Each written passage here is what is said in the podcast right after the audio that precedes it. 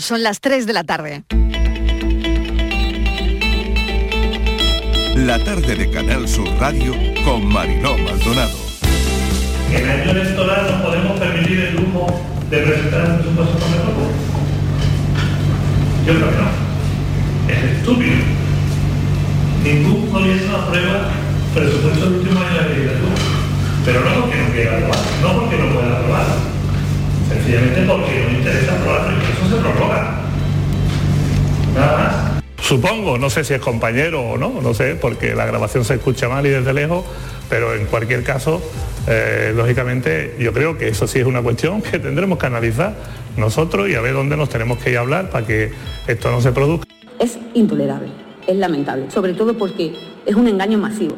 Resulta que desde julio tienen su hoja de ruta perfectamente marcada Creemos que el señor Moreno Bonilla tiene que salir a dar explicaciones. Nosotros, por nuestra parte, como le he dicho, no vamos a sentarnos a negociar con alguien que engaña a la gente y desde luego vamos a presentar una enmienda a la totalidad. Estas personas no pueden estar ni un minuto más en el gobierno y nosotros creemos que merecerían la inmediata dimisión y creemos también que el señor Moreno Bonilla, Juanma Moreno, no puede ser cómplice de esta situación y creemos que la única salida lógica a esta mm, manifestación de lo que realmente están pensando es la convocatoria inmediata de elecciones. Qué, casualidad que la filtración se produce el mismo día que el Partido Socialista anuncia una enmienda a la totalidad de esos presupuestos, ¿verdad?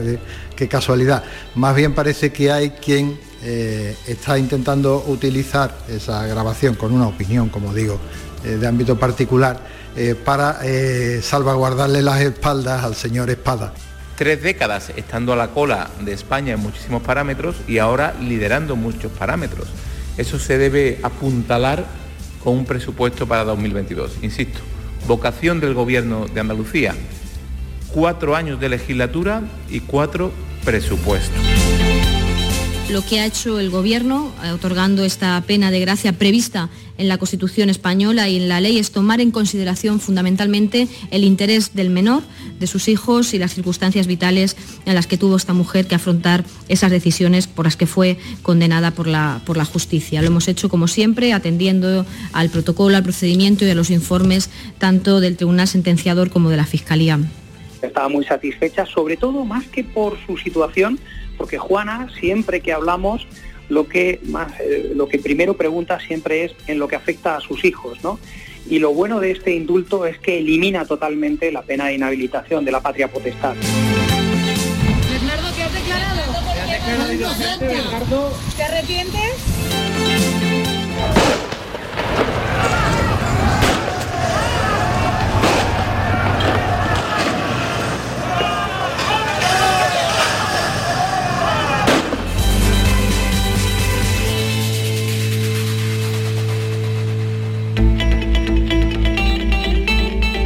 La tarde de Canal Sur Radio con Mariló Maldonado.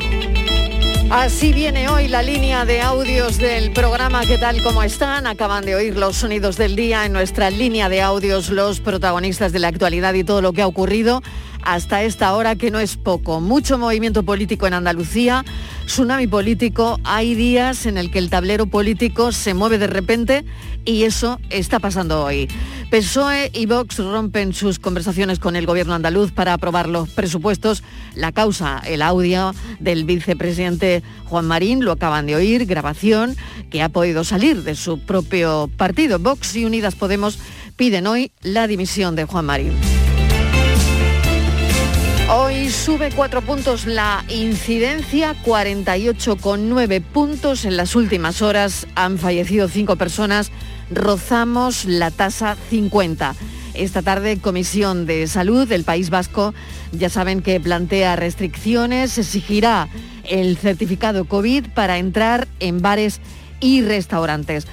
Todas las pandemias tienen un comienzo y un final, no existen epidemias eternas. Aún así, hoy por hoy seguimos conviviendo con este virus que ya está más que asentado entre nosotros. Por otro lado, no sabemos cuánto durará la pandemia. El año pasado, por esta fecha, todo dependía, ¿verdad? Si se encontraba una vacuna segura, efectiva y disponible. Una vez encontrada, hoy en algunos lugares del mundo parece que todo depende de que la gente se vacune Por ejemplo, Alemania ha rogado, rogado a sus ciudadanos que por favor se vacunen. En Ámsterdam se acaban de suspender todas las ferias navideñas. Hoy sabemos que podría cambiar el semáforo COVID en nuestro país, se podría suavizar, la nueva normalidad se llamará circulación controlada a un indicador de 50 y el riesgo bajo se elevará hasta los 100 casos. Eso en nuestro país donde la incidencia sube pero lentamente.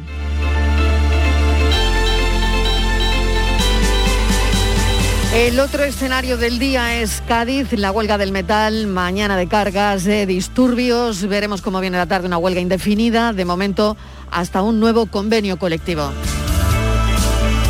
Nueva jornada del juicio de Bernardo Montoya por el asesinato de Laura Luelmo. Hoy en el juicio declara la Guardia Civil. Los agentes que participaron en la búsqueda recuerden que estuvimos cinco días sin saber nada de la joven hasta que se encontró su cuerpo. Juicio a puerta cerrada. Una mañana que no ha ido mal para Juana Rivas, que ya tiene su indulto parcial condenada por la sustracción de sus hijos. La pena de dos años y medio para Juana Rivas queda reducida a la mitad. Recordemos que ya ha cumplido cinco meses de condena. Sumando el indulto tendría que cumplir diez meses más de privación de libertad. Todo esto es de vital importancia para el juicio del viernes en Italia por la custodia de sus hijos. De Alemania nos llega, fíjense que el gasoducto que iba a funcionar en Europa no lo va a hacer de momento. Alemania no lo autoriza, aunque Rusia no deja de presionar el resultado, que se va a encarecer más el gas, y esto evidencia de nuevo la dependencia energética europea de otros países. El flamenco es la buena noticia del día, cumple 11 años como bien inmaterial de la humanidad. Hoy la música que ponemos tiene que ver con este día y lo que suena desde luego en nuestra emisora hermana Flamenco Radio. Es otra de las cosas que nos distingue. Hoy celebramos en Canal Sur, en Andalucía y en todo el país el Día del Flamenco.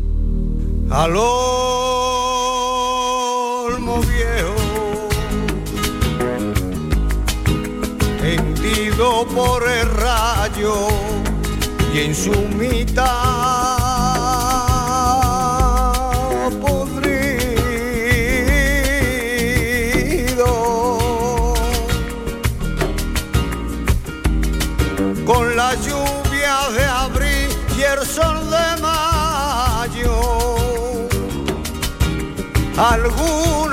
hojas verdes le han salido. Al olmo centenario y en la colina que la merduero. Y un mujo amarillento le cubre la corteza blanquecina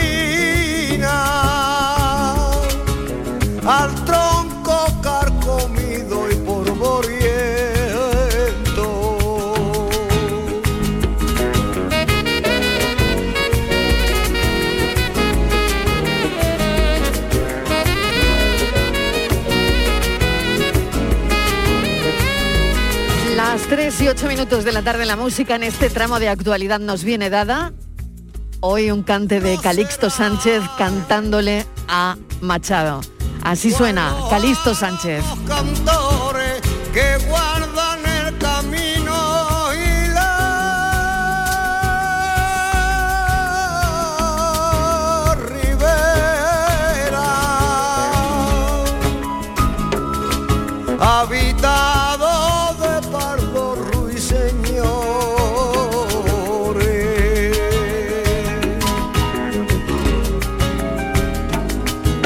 Ejército de hormiga en hilera va trepando por él. Y en su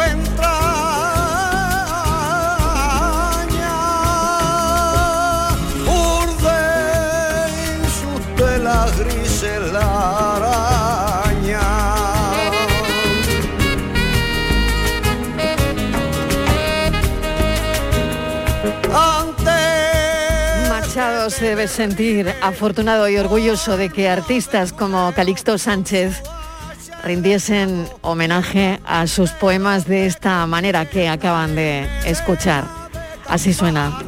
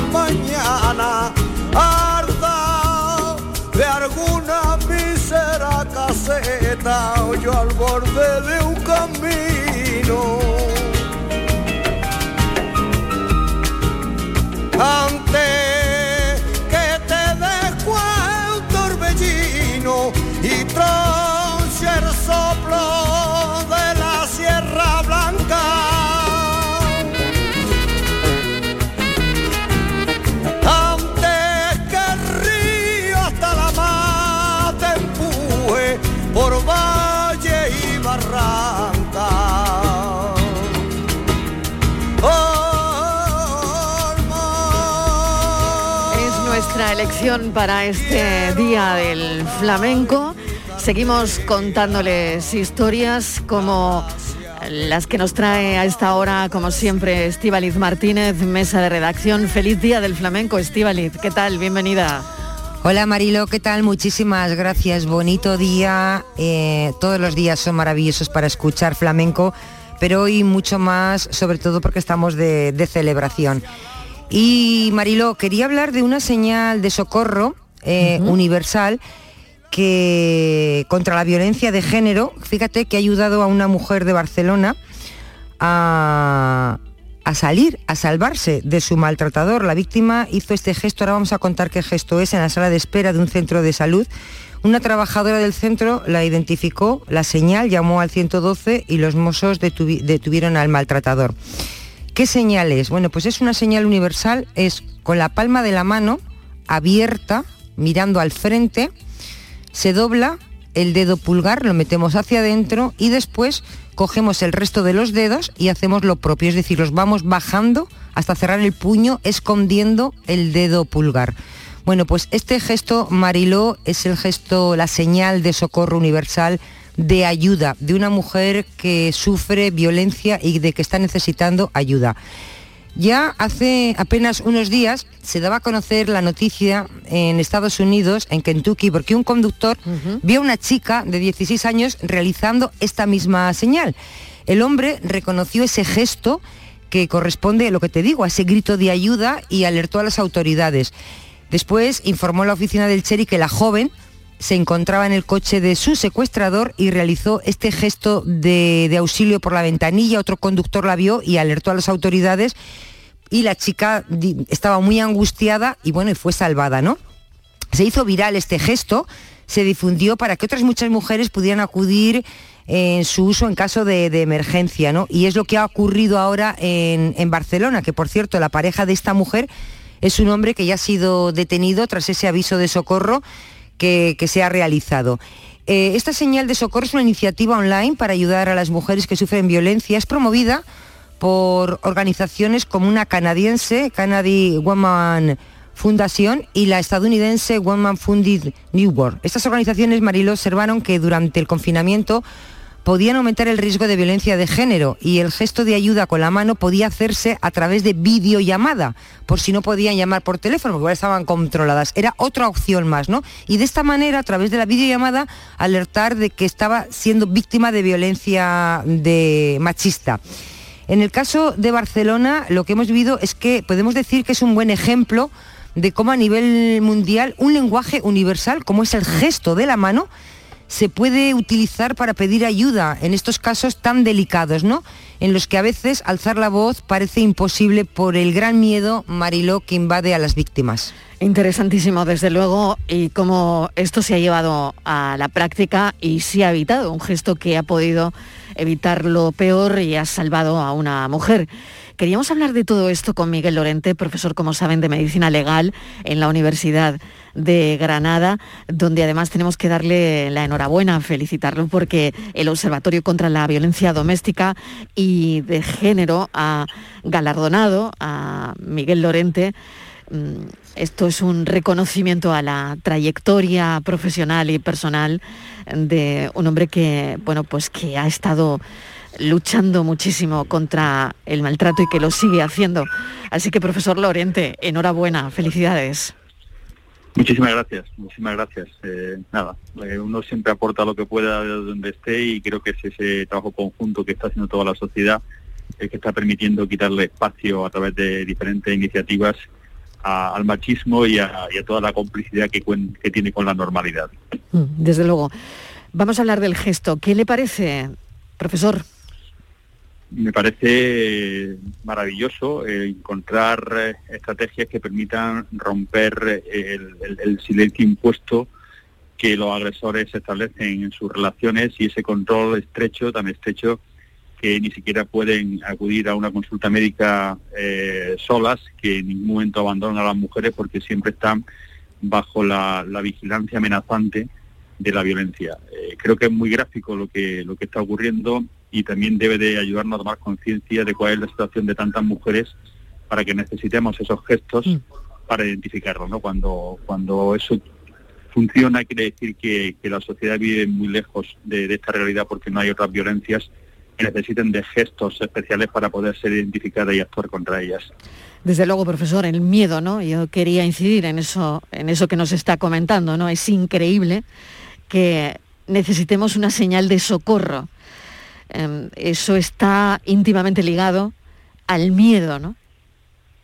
Sí, es, es un, control, es un aislamiento, es el, miedo, es, es la amenaza, es eh, todo lo que el agresor establece para, para controlar y dominar y someter a las mujeres. El confinamiento, como muy bien se ha dicho, ha sido una situación terrible, pero que ha puesto de manifiesto algo que a veces se nos olvida, y es que hemos vivido un confinamiento eh, mm. físico, una limitación de la movilidad después, incluso tras la superación del, confinamiento, y tenemos que ser conscientes de que esa realidad que hemos vivido como sociedad es la que viven muchas mujeres eh, de siempre, es decir, esos límites que les ponemos a las mujeres cuando hablamos de que estas no son horas para una mujer, estos no son sitios para mm. una mujer mm. y que si superan esos límites son ellas las responsables de que puedan agredirlas, de que puedan llevar a cabo algún tipo de violencia sobre ellas, quiere decir que realmente vivimos una especie de confinamiento social que eh, atrapa a las mujeres en, esas limitaciones y que por lo tanto la revolución y el cambio pasa porque la sociedad tome conciencia. Es que el porcentaje de población que considera que la violencia de género es un problema grave es el 0,3%. Y estamos hablando de 60 homicidios cada año y de más de 600.000 casos de, mujeres maltratadas cada año. Entonces, no hay una sintonía entre la realidad y la posición de la sociedad. Claro, yo ayer cuando veía toda la, historia, ¿no? Cuando veía el gesto, además, ¿no? Que es verdad que se viralizó y la noticia también, ¿no? Teniendo en cuenta que ese gesto ha podido salvar a una, a una mujer, ¿no? Y bienvenido sea, desde luego, ¿no? Pero claro, yo, yo me planteaba, mm, esto al final se ha hecho viral y casi que es como una cosa espontánea, ¿no? Se están realizando mejoras en los sistemas de prevención del maltrato machista o, simplemente esto, porque esto ha, sido como algo, desde mi punto de vista, más espontáneo, ¿no? que se haya viralizado, pero eh, ¿cómo van esos sistemas de prevención al, maltrato? Claro, esa, es la clave, es la prevención como, como eh, digamos, estrategia educativa de concienciación eh, para toda la sociedad, pero sobre todo la detección eh, creo que el déficit más importante que tenemos ahora pasa eh, en parte por esa eh, educación, por esa prevención que necesitamos y que tenemos que mejorar mucho, pero sobre todo por la detección, porque es que el, 100% de las mujeres maltratadas acuden y acuden con más frecuencia que las mujeres no maltratadas, un 20% más según los estudios de la OMS, a servicios sanitarios, a servicios médicos. Y están allí porque la violencia no solo produce lesiones, sino que produce un impacto en su salud. En un estudio reciente se ha demostrado que las mujeres que sufren violencia tienen un 40% de riesgo más alto de, morir como consecuencia de enfermedades metabólicas y cardiovasculares. Y, y ese, ese tipo de problemas de salud hace que estén con mucha frecuencia en los servicios sanitarios. Y no estamos desarrollando estrategias de detección, es decir, una especie de cribado universal, preguntarle sistemáticamente, igual que se pregunta por, por otro tipo de hábitos, sobre si fuma, sobre si bebe, sobre si hace ejercicio, sobre temas de dieta, preguntarle sistemáticamente en las condiciones adecuadas, por supuesto, sobre la situación de la relación de pareja, de la familia y la posibilidad de que exista violencia, porque esa detección es la que nos puede ayudar a abordar la situación eh, de salud, física, emocional de las mujeres para luego eh, traducirlas en denuncia. Exigirles a las mujeres que están bajo esa situación de violencia que la primera medida que adopten sea la denuncia, bien directamente o a través de un gesto, es, es, es algo muy complicado de, de, conseguir, ¿no? Porque existe toda la presión eh, social, toda la construcción que hay alrededor de esta violencia, de que es ella la que ha hecho algo, de que si lo hace va a ser peor, etcétera, etcétera, para que se vea dificultada la salida a través de la denuncia. Luego la detección es una de las claves que tenemos que abordar. Estivaliz, no sé si tienes alguna Sí, cuestión eh, más. Buenas Mm, tardes y enhorabuena por el galardón, lo primero. Y luego preguntarle, eh, profesor, por esas vías, ¿no? Para pedir ayuda cada vez hay más. Vemos el, tenemos el 016 que no deja huella. Este gesto de socorro del que estamos hablando ahora con la mano y también hay la mascarilla, ¿no? Alguna iniciativa que empezó en Canarias, que ya está presente en muchas farmacias y que tú puedes ir a la farmacia a solicitar la mascarilla 19 y a partir de ese momento el personal de la farmacia ya sabe que estás haciendo una, una llamada, que estás haciendo, pidiendo ayuda porque estás en una situación mm, de, de riesgo. Eh, cuando vemos todo esto, eh, quiere decir que el maltratador tiene acorralada realmente a, la mujer, porque le controla el teléfono, si no puede utilizar el 016, si no lo hace, y ahora está el gesto y la mascarilla. Es decir, todo está bien y, cada vez va a haber más cosas para pedir ayuda. Pero está claro que el maltratador busca todas las vías para acorralarla y que no tenga ninguna vía de decir auxilio, necesito ayuda. Claro, es que esa es la clave. Es decir, el objetivo de la violencia contra las mujeres, eh, habitualmente conocemos los casos por la gravedad de las lesiones o por los homicidios, ¿no? Pero el objetivo es el control, el, dominio, el sometimiento de la mujer. Y muchas mujeres que, que salen a la calle, a su trabajo, a realizar cualquier tipo de actividad, pueden, eh, teóricamente, llamar al 016, poner una denuncia, etcétera, etcétera. Pero, pero la situación de violencia es tan grave, tan, tan estrecha, que son ellas las que se autovigilan, las que se autolimitan por miedo a las consecuencias que el agresor puede adoptar sobre ellas o sobre sus hijos e hijas, como, como sabemos que también lo hacen, ¿no? Entonces, eh, yo creo que es muy importante desarrollar todas las estrategias que podamos de, de dar a conocer la situación de violencia, pero también es muy importante que dejemos de exigirle a las mujeres que sufren la violencia que adopten medidas y que desarrollemos nuestra propia responsabilidad como sociedad, como instituciones, para detectar esta violencia que sabemos que está presente. Y lo está hasta el punto de eh, que cada año hay un 12% de mujeres, unos 4 millones que sufren algún tipo de violencia eh, por parte de, de los hombres, ¿no? Según una macroencuesta, ¿no? Y que el 57% de las mujeres la han sufrido en algún momento de su vida, más de la mitad de las mujeres han sufrido algún tipo de violencia. Luego tenemos suficientes datos, tenemos instrumentos, tenemos conocimiento, tenemos que desarrollar lo- lo- los instrumentos y las estrategias para actuar como sociedad responsable y no solo exigir y desarrollar iniciativas para que sean las mujeres las que actúen. También tenemos que adelantarnos a esta situación. Exacto. Profesor Lorente, mil gracias por atendernos como siempre. Eh, de nuevo, felicidades por ese reconocimiento a la trayectoria personal y profesional de un especialista que bueno, ha destacado ¿no? por su lucha contra el maltrato, contra la violencia machista. Muchísimas gracias. Un saludo, profesor Lorente, gracias. Muchas gracias. Buenas tardes. Adiós. 3 y 24 minutos de la tarde y ha salido un barómetro del docente hoy que estamos analizando y las familias han puesto un notable a los profesores de Andalucía por su trabajo durante la pandemia de COVID. Las familias creen que el esfuerzo del sistema educativo ha sido notable, así que es la nota que le ponen al trabajo de los docentes por su desempeño durante los meses más duros de la pandemia. Porque ya recordarán, ¿no? Lo de las clases online, bueno, todo lo ya vivido. Bueno, pues hoy ha salido ese barómetro del docente que analiza además cómo se desarrollaron las clases en el curso pasado, marcado por la crisis del coronavirus y la formación telemática, porque claro, cuando se producía un brote, cuando, en fin, en todo lo que estamos, en, en, ese ajo que estamos todavía, ¿no? Pero por otro lado, hemos sabido que un profesor de los barrios, Antonio Pérez Moreno, tiene el premio Educa Banca 2021 al mejor docente de este país. La asignatura que imparte no es de las fáciles, es física y química. Y, bueno, la verdad es que en un canal de YouTube, la verdad es que lo expone, lo expone, lo expone todo. Vamos a escucharlo, no sé si lo tenemos.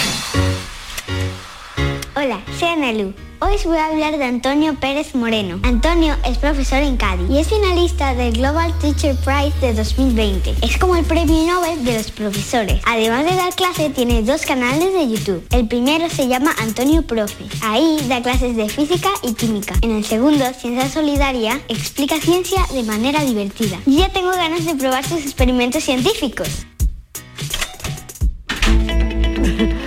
Bueno, Antonio Pérez Moreno, eh, fíjate, Estivaliz, que en las redes también lo da todo, no solo en clase.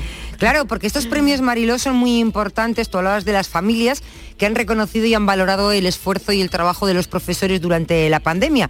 Pero estos premios Educa a Banca decía la, que eran los, los, premios Nobel. Bueno, pues un Goya, por ejemplo, eh, de la educación, ¿no?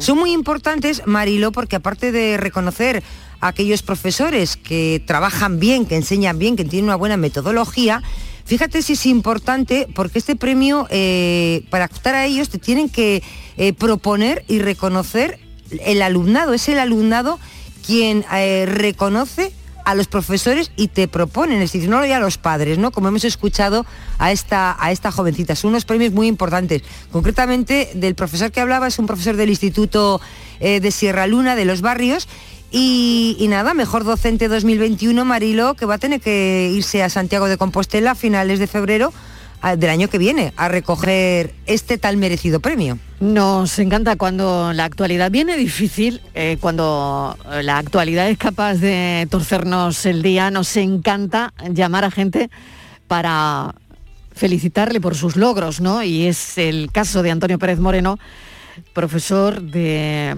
los barrios, maestro de los barrios, así que felicidades. ¿Qué tal, Antonio? ¿Cómo está? Pues muy bien, muchas gracias. ¿Contento? Por que he escuchado contentísimo, imagínate. Estoy encantado. Me ha escuchado a Ana Luz, a la niña de, del vídeo, que, es un encanto. Y, nada, encantado, estoy contentísimo. La verdad que no me, no me lo esperaba. Bueno, ¿cómo, ¿cómo son sus clases, Antonio, para recibir este premio Educabanca? Eh, cuéntenos em, cuáles son esos logros. Pues mis clases son raras, como dicen mis alumnos y algunos padres al principio, porque no explico en el aula. Yo lo que hago es que tengo todas mis clases teóricas en el canal de YouTube de Antonio Profe. Entonces yo le digo a mis alumnos, oye, para mañana vídeo 1, del tema 1. Entonces ellos la teoría la estudian en casa. Y en el aula nos dedicamos a resolver dudas y a resolver ejercicios, a charlar a resolver cuestiones que a lo mejor no tienen que ver con la física y la química, y, la teoría en casa, y luego las prácticas igual.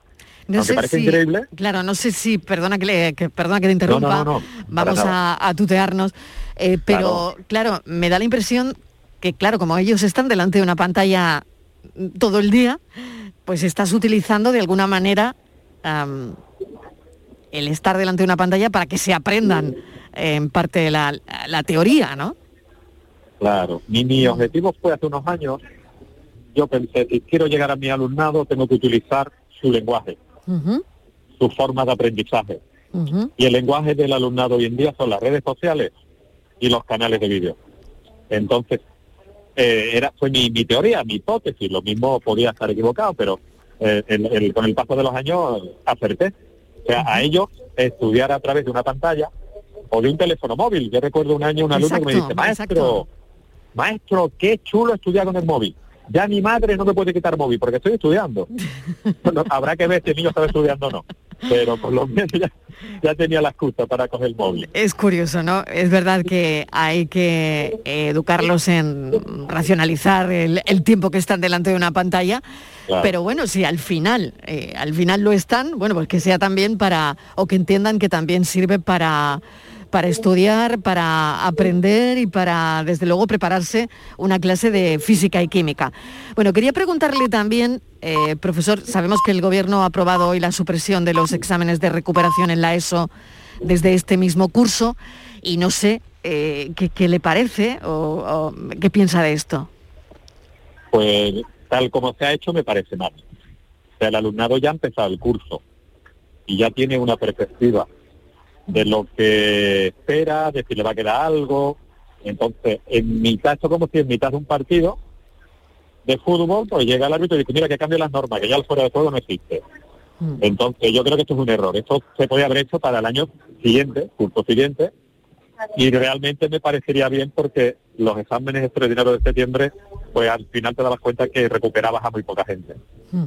O sea que yo lo veo bien, no lo veo bien como se ha hecho, con esta premura. Pero eh, a largo plazo sí. Los exámenes de septiembre no servían para nada, no aprobaban. El alumno que no aprobaba en junio, en verano no estudiaba. Luego era, era absurdo. Pero no como se ha hecho. Como se ha hecho y, y desgraciadamente como se está haciendo con muchas otras cosas, como cambiar la ley de educación cada cuatro años, pues la verdad que es un- desde mi punto de vista es un error. Al final bueno. esto lo sufrís los, los maestros en las aulas, claro, eh, los que estáis ahí en el día a día, ¿no? Bueno, en el aula últimamente es una locura porque cada vez que cambia la ley, cambia muchísimo cómo hay que dar clases, cómo hay que, que rellenar los papeles, que cada vez tenemos más papeles, cómo se llama lo que hay que hacer, cómo hay que evaluar. Entonces al profesorado nos tienen los políticos completamente descontrolados, desorientados, cabreados, porque tú no puedes cambiar la ley cada cuatro años. Una ley educativa para saber si funciona hay que esperar que termine una promoción. Y eso son 20 años. Y en 40 años llevamos ocho leyes. Entonces, a nivel político, el- el- la educación está siendo maltratada. Completamente, vamos.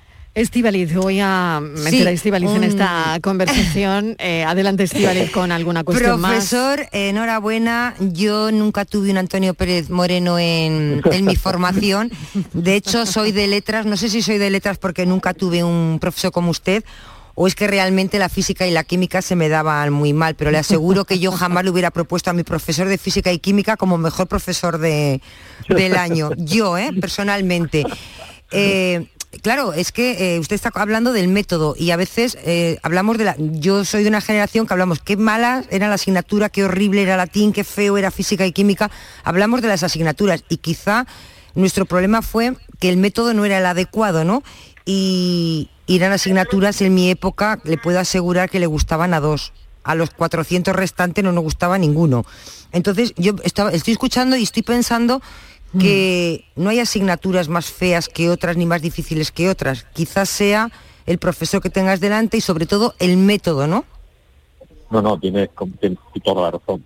Cuando tú le tienes que hacer al, al alumno la, la materia atractiva, si tú, tú, no puedes, tú no puedes pretender que el alumno con 13, 14, 15 años tenga la madurez de un estudiante de la universidad, con 20. O sea, un alumno con 13, 14 años está pensando en la niña que le gusta o el niño que le gusta. No está pensando en- ni en física, ni en química, ni en matemáticas. A los de 20 también hay que hacerse la atractiva. A los de 20 también.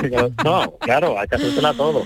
Pero, pero en a los en pequeños sí. a los pequeños, verdad, a los le- más. le, tienes que vender la materia como si fuera Mm. un, un vestido. Exacto. Entonces, si tú vendes bien tu materia y la explicas como yo, por ejemplo, utilizo muchos ejemplos del día a día, o, o si en la tele sale una noticia de, de naves espaciales ahora que quieren ir todo el mundo a Marte, pues yo intento meter eso en mis clases, o hay algún descubrimiento médico, algún descubrimiento científico, lo meto en mis clases. Entonces, les hago ver que la física y la química es todo, todo es química.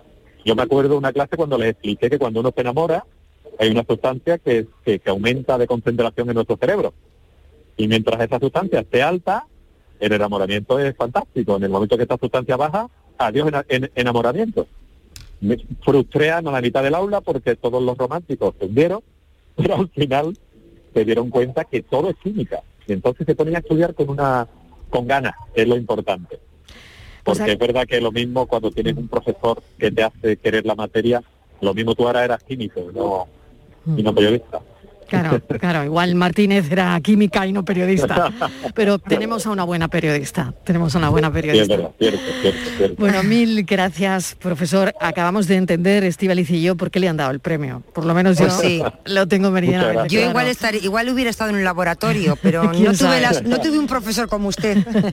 Bueno, Bueno, mil- podría ser, gracias. podría ser científica, de o sea, periodista De en el ciencia. ámbito de la ciencia. Exacto, periodista No científica. sabe lo que me cuesta a mí traducir la ciencia. Bueno, mil gracias Antonio Pérez Moreno, enhorabuena, de nuevo Muchas premio. Educa Banca 2021, hemos entendido por qué le han dado ese premio, por qué es el mejor docente de España. Desde luego no le falta la creatividad, está claro por lo que nos acaba de contar, y sus clases son, pues eso, diferentes. Mil gracias, un saludo. Gracias a ustedes. Enhorabuena. Adiós. Nos vamos un momentito eh, a publicidad y a la vuelta. Queremos dedicar unos minutos a la infancia. La tarde de Canal Sur Radio con Mariló Maldonado. También en nuestra app y en canalsur.es.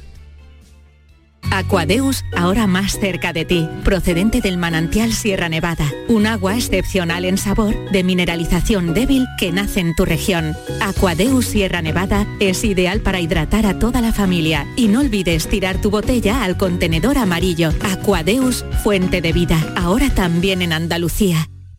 ¿Existe algo más valioso que el tiempo? Pues no. Por eso, esta Black Week Hyundai te lo regala. Porque si compras un Hyundai te ahorras muchos meses de espera para tener tu coche. Black Week de Hyundai. Lo quieres, lo tienes. Condiciones especiales para unidades en stock. Más información en hyundai.es. Almendras, avellanas, nueces, cacahuetes, pipas, pistachos. Mmm, acabo de llegar de correr y es el momento perfecto para tomarme unos frutos secos Alfer. Saludables, 100% natural, frescos. Es el aperitivo necesario para recuperar fuerzas. Frutos secos Alfer fabrican y distribuyen todos sus productos. Cercanía que les permite llegar recién hechos sin la mayor calidad. Pídelo en tu tienda habitual. Frutos secos Alfer, el picoteo más saludable. ¡Qué frío que hace! ¿No conoces ilovebrico.com? La tienda online con mayor gama de calefacción y al mejor precio. Estufas de gas, chimeneas eléctricas, radiadores, emisores de bajo consumo, toalleros eléctricos, convectores. Además ofrecen productos de fabricación nacional para dar apoyo a los negocios locales. Vale, ahora mismo entro. ilovebrico.com. ilovebrico.com, tu tienda online para calefacción y bricolaje. Oye tú, mira la casa rural que acabo de pillar para Nochevieja. Todos los colegas juntos ahí. ¿Qué dices? Yo no puedo.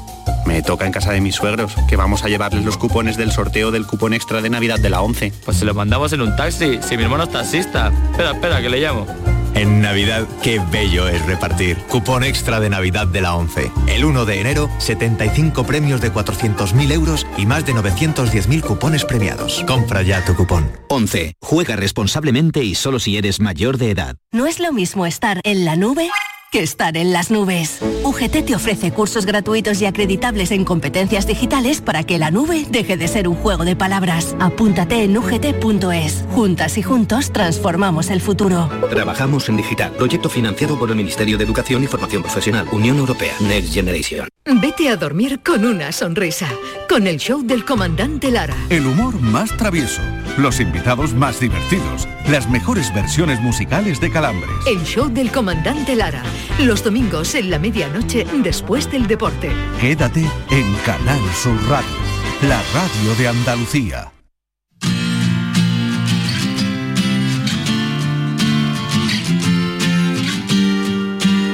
La tarde de Canal Sur Radio con Mariló Maldonado.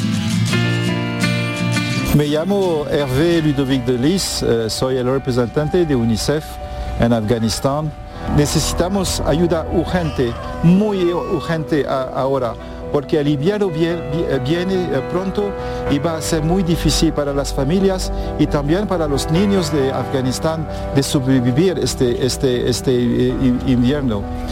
Invertir en el, en el futuro de los niños es invertir en el futuro del país y necesitamos tu apoyo. De verdad, gracias por hacerlo posible. La sociedad afgana ha retrocedido y las menores y adolescentes ven sus derechos mermados hasta el punto de tener vetado el acceso a la educación. 10 millones de niños y niñas necesitan ayuda humanitaria. En las últimas semanas la situación se ha vuelto aún más desesperada que antes, se ha recrudecido y en UNICEF tienen la intención de seguir adelante. Es más, no se han ido de Afganistán, no los han dejado solos y, como les decía, la intención no es de marcharse del país. Afganistán ha sido durante muchos años uno de los peores lugares del mundo para ser niño y la situación empeora, empeora y empeora y las últimas semanas mucho más con un aumento alarmante de violaciones contra la infancia, incluyendo además el reclutamiento de niños por grupos armados, ¿no? Para que para que luchen, para que disparen, para que, en fin. Tenemos a Lorena Cobas, responsable de emergencia de UNICEF España, que nos va a atender. Lorena, bienvenida. Gracias por atender nuestra llamada. Hola, encantada de estar aquí con vosotros y vosotras. Bueno, es queremos que confirmes todo lo que estamos contando, ¿no? Esto es tal que así, ¿no?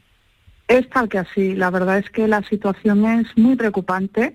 Eh, en muchos lugares del mundo y en concreto en Afganistán, por ejemplo, los últimos días recibíamos la información de que se está dando un aumento eh, del riesgo de matrimonio infantil entre las niñas de Afganistán, porque es una de las eh, de las herramientas que las familias utilizan para sobrevivir cuando se acaban los recursos.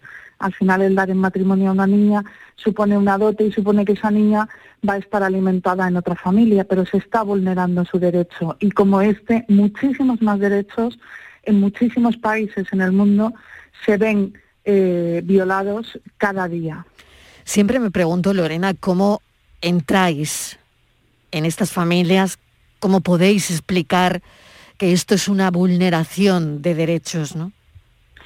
Bueno, es un trabajo eh, es un trabajo muy bonito, pero es cierto que es muy complicado porque al final eh, tenemos que lidiar con, con que las familias tienen que comer cada día. Y si esta es la única alternativa o enviar a un niño o una niña a trabajar para ganar dinero, para poder comer, o la otra alternativa puede ser el reclutamiento a cambio de dinero que el niño o niña puede enviar a las familias, es muy difícil eh, llegar al fondo. Pero lo que contamos siempre de base es que los padres y las madres normalmente quieren a sus hijos e hijas. Entonces, cuando se comparte la información y cuando ven alternativas, pues que se les puede dar apoyo para que sigan yendo a la escuela o eh, transferencias en efectivo para que puedan cubrir sus necesidades básicas, ahí empezamos a ver el cambio. Mm. Y yo quiero también remarcar que las propias niñas y niños son los actores del cambio, porque muchas veces son ellos y ellas los que consiguen llevar a las casas, a las casas de sus amigos y a las escuelas las reivindicaciones en base a lo que aprenden de sus derechos. Mm. Y otra historia em, que bueno también va eh, y que tiene que ver con, con la infancia y con todo esto es bueno la pandemia ¿no? y el mecanismo mundial del acceso equitativo a las vacunas, ¿no? Lo, llamado, lo que llamamos COVAX, ¿no? ¿Cómo mm. va esto? Al final, em, ¿la gente está teniendo acceso eh, a las vacunas? ¿Cómo estáis vigilando? UNICEF, ¿cómo vigila todo eso? Bueno, nosotros somos los responsables dentro de este mecanismo eh, conocido como COVAX, que se llama COVAX, eh, somos responsables de toda la logística de distribución y de apoyar a los países que van a tener que recibir las vacunas para que puedan hacer la campaña de vacunación, que es muy compleja, y para que tengan las cadenas de frío y los eh, elementos necesarios. Lo cierto es que esta, esta iniciativa está yendo más lenta de lo que nosotros considerábamos que tenía que ser y del objetivo que nos habíamos marcado, porque no hay eh, disponibilidad de vacunas, no hay stock eh, de vacunas suficientes y las que hay están siendo compradas por los países del norte que ya estamos entrando en vacunarnos de terceras dosis, cuando hay muchos países que no llegan ni al 2% de vacunación. Entonces, ese es el reto, y, pero bueno, nosotros seguimos trabajando, seguiremos llevando vacunas eh, haciendo incidencia para que haya más vacunas, para que sean más accesibles, más asequibles y lleguen a todo el mundo, porque no nos cansaremos de repetir que hasta que todo el mundo esté a salvo, nadie va a estar a salvo y este es nuestro lema ahora mismo. Lorena Cobas, responsable de emergencia de UNICEF España, mil gracias por atendernos. Esta es la situación, este es el panorama y, y ahí está, como siempre, UNICEF. Gracias. Muchas gracias a vosotros. Vamos con la foto del día, Virginia Montero, ¿qué tal? Hola, buenas. La imagen de hoy es la propuesta por Miguel Gómez, fotoperiodista freelance. Su trabajo le ha llevado a diferentes lugares del mundo para hacer reportajes y cubrir noticias. Ha trabajado en Associated Press en República Dominicana, desde donde también ha colaborado con diarios norteamericanos como el New York Times, el Boston Globe o el Miami Herald, entre otros. Desde 2005 reside en Cádiz, publicando en AP y en Grupo Vocento. Ha participado en muestras colectivas e individuales, así como en proyectos audiovisuales y libros. Imparte talleres fotográficos y consultorías sobre fotografía política. Y ya saben nuestros oyentes que pueden ver la foto del día en nuestras redes sociales, en Facebook La Tarde con Mariló Maldonado y en Twitter arroba La Tarde Mariló. Camila de Cornwall, Kate Middleton y Sophie Wessex protagonizan la foto de hoy hecha por Aaron Chown para la agencia francesa AFP. Las tres asistieron en Londres a la celebración del Día de los Caídos y posan en un balcón con rostro totalmente serio, porte rígido, mirada al frente. Todo en ellas tiene un aire militar, incluso la vestimenta que llevan, negra, cortes rectos. Además el hecho de que la foto esté hecha ligeramente desde abajo enfatiza esa imagen de poder y contribuye con el ambiente de solemnidad que acompañaba el acto a los homenajeados, sobrevivientes de varias guerras en las que ha participado la Commonwealth. De pronto aparecen tres estatuas de cera. Otra mujer, Isabel II, no pudo asistir por razones de salud. Técnicamente esta foto no tiene nada destacable. En cambio, su peso simbólico está en el respeto la sobriedad y sobre todo en el poder que transmite y representa. Fotoperiodistas que eligen su imagen del día y esta que acabamos de oír, desde luego, es una de ellas. La tarde de Canal Sur Radio con Mariló Maldonado. También en nuestra app y en canalsur.es. Pasa tus noches con la radio con la noche de Canal Sur Radio con Rafa Cremades. Entrevistas, sorpresas, actualidad, música, diversión y todo lo que te imagines que puede tener el mejor club en un programa de radio. Hola, soy Rafa Cremades. ¿Qué tal estáis? La noche de Canal Sur Radio con Rafa Cremades. De lunes a jueves, pasada la medianoche. Quédate en Canal Sur Radio, la radio de Andalucía. La tarde de Canal Sur Radio con Mariló Maldonado. Estos son nuestros teléfonos 95 1039 105 y 95 1039 16. Andalucía pregunta a esta hora eh, con José Carlos Cutiño, hoy nuestro abogado experto en consumo. La verdad es que hoy martes recibimos en Andalucía pregunta el delegado de la Organización de Consumidores y Usuarios. Eh, seguimos con la escalada de, precios de la energía que sigue ahondando ¿no? en el agujero, en el bolsillo de los ciudadanos, Virginia. Así es, la subida de precios Marilo está haciendo mella en la economía de todos, pero especialmente en los más vulnerables, que alcanza en España los 2,4 millones de familias. Significativo y muy grave es que además muchas de estas familias que podrían disfrutar del bono social eléctrico no lo están haciendo por diversos motivos como son la falta de información o la imposibilidad de acceder a recursos tecnológicos que son necesarios para su tramitación. Son más de un millón de hogares los que se encuentran en esta situación. Vamos a saludar a José Carlos. José Carlos, ¿qué tal? Bienvenido. Hola, buenas tardes. ¿qué bueno, pues adelante porque esto es falta de información. A veces hay muchos motivos ¿no? para acceder Pues al final a estos bonos sociales. De hecho, es lo que estáis denunciando de alguna manera, ¿no? Claro, tiene que haber de todo. Fundamentalmente falta de información, tiene que haber eh, eh, dificultades burocráticas, porque de hecho se exige un papeleo que muchas veces supera a, los afectados. Tiene que haber también brecha tecnológica.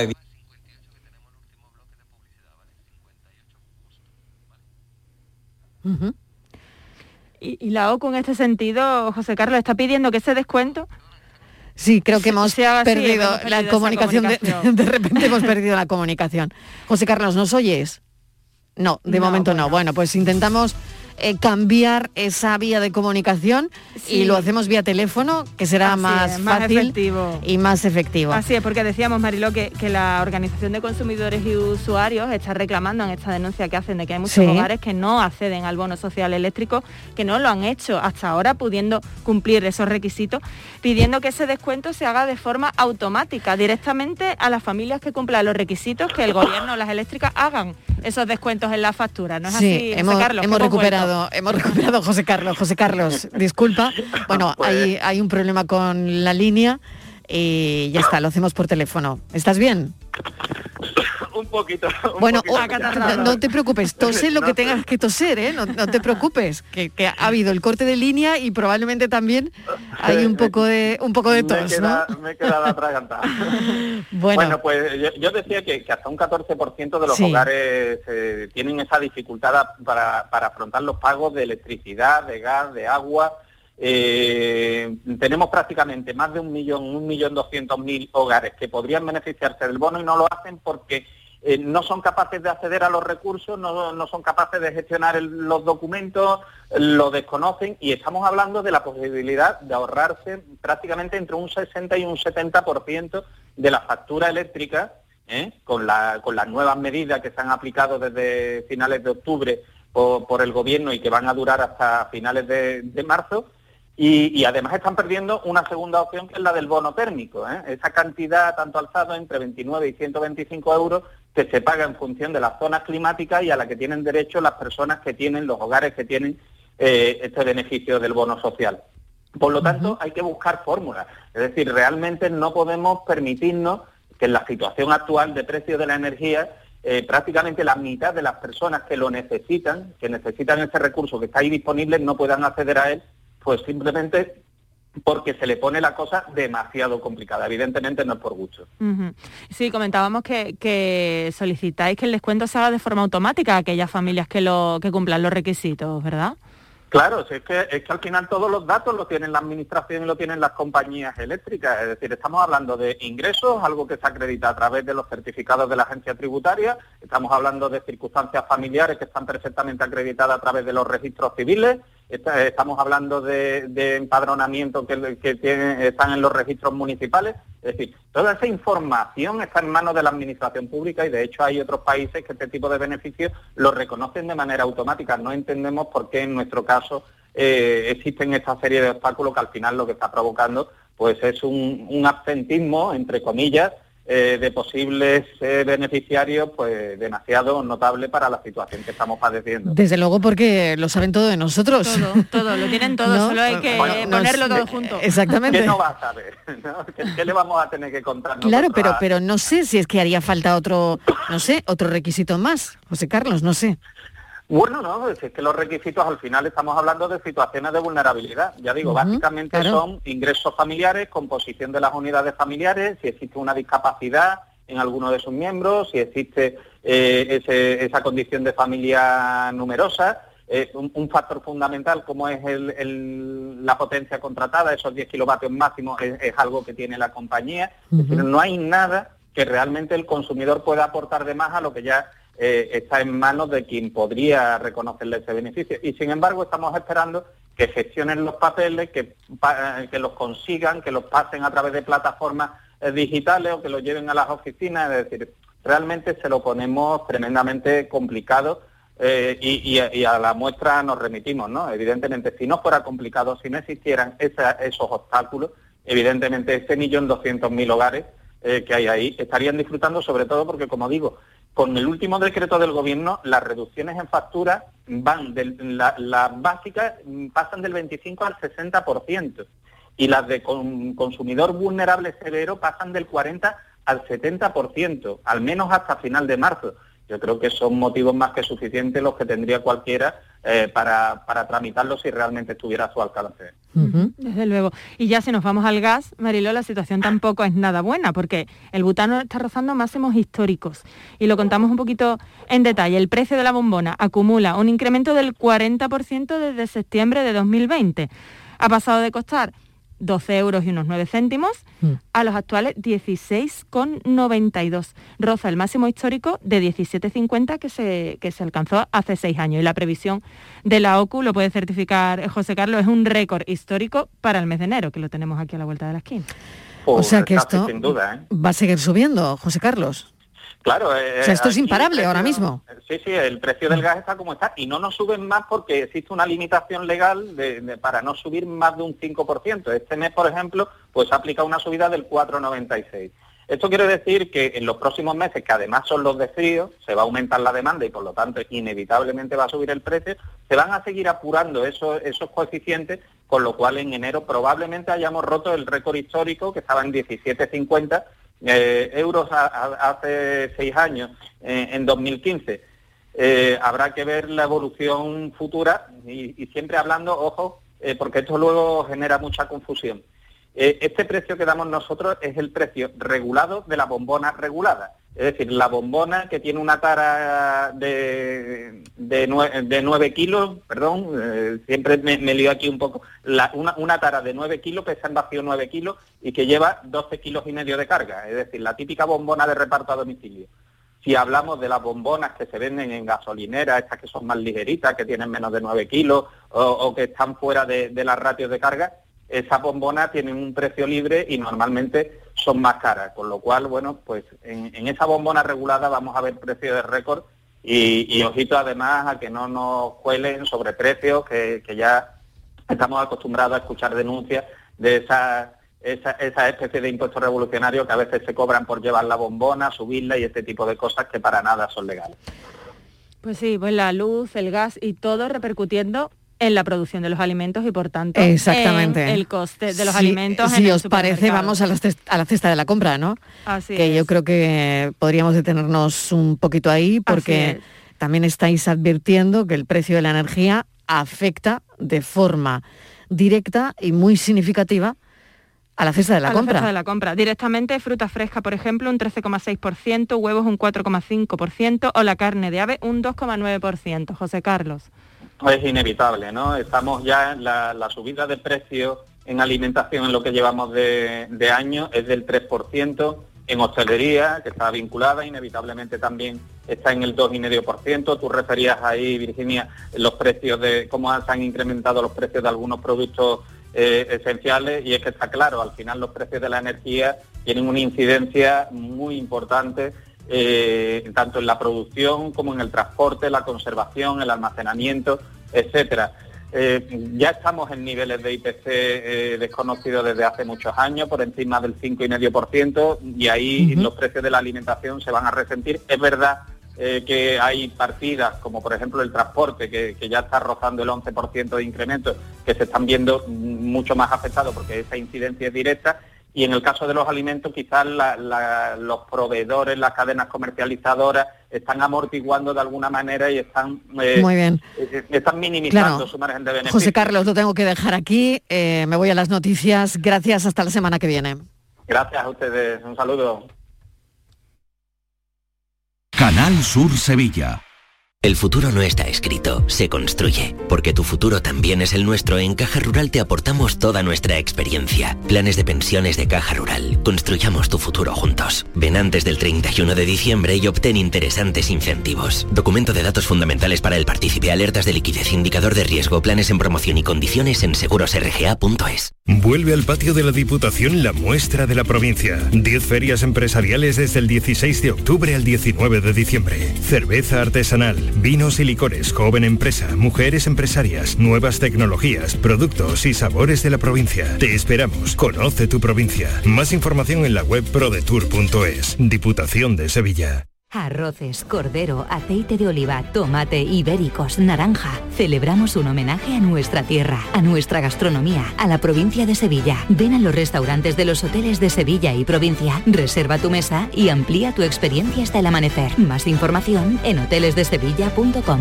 Patrocina ProDetour, Diputación de Sevilla. Airesur Today. Este noviembre en Airesur estamos de estreno. Esta semana, nada más y nada menos que Zara estrena tienda de último diseño. Preguntemos a esta chica. Me encanta, es increíble. Si ya me gustaba venir a Zara Airesur, ahora es que no quiero salir de aquí. En Airesur nos gusta estrenar. ¿Y a ti? Centro Comercial Airesur. Vive un gran momento cada día. ¿Quieres proteger a tu familia? Invierte en seguridad. Somos MR Cerrajeros y hemos abierto nueva tienda de seguridad en Sevilla Este, donde encontrarás exposición de puertas de seguridad, bombines, escudos, detención anticipada, cajas fuertes. En MR Cerrajeros también tenemos taller donde fabricamos rejas, puertas, cancelas o lo que necesites. Recuerda, MR Cerrajeros, porque la seguridad de tu hogar es la seguridad de tu familia.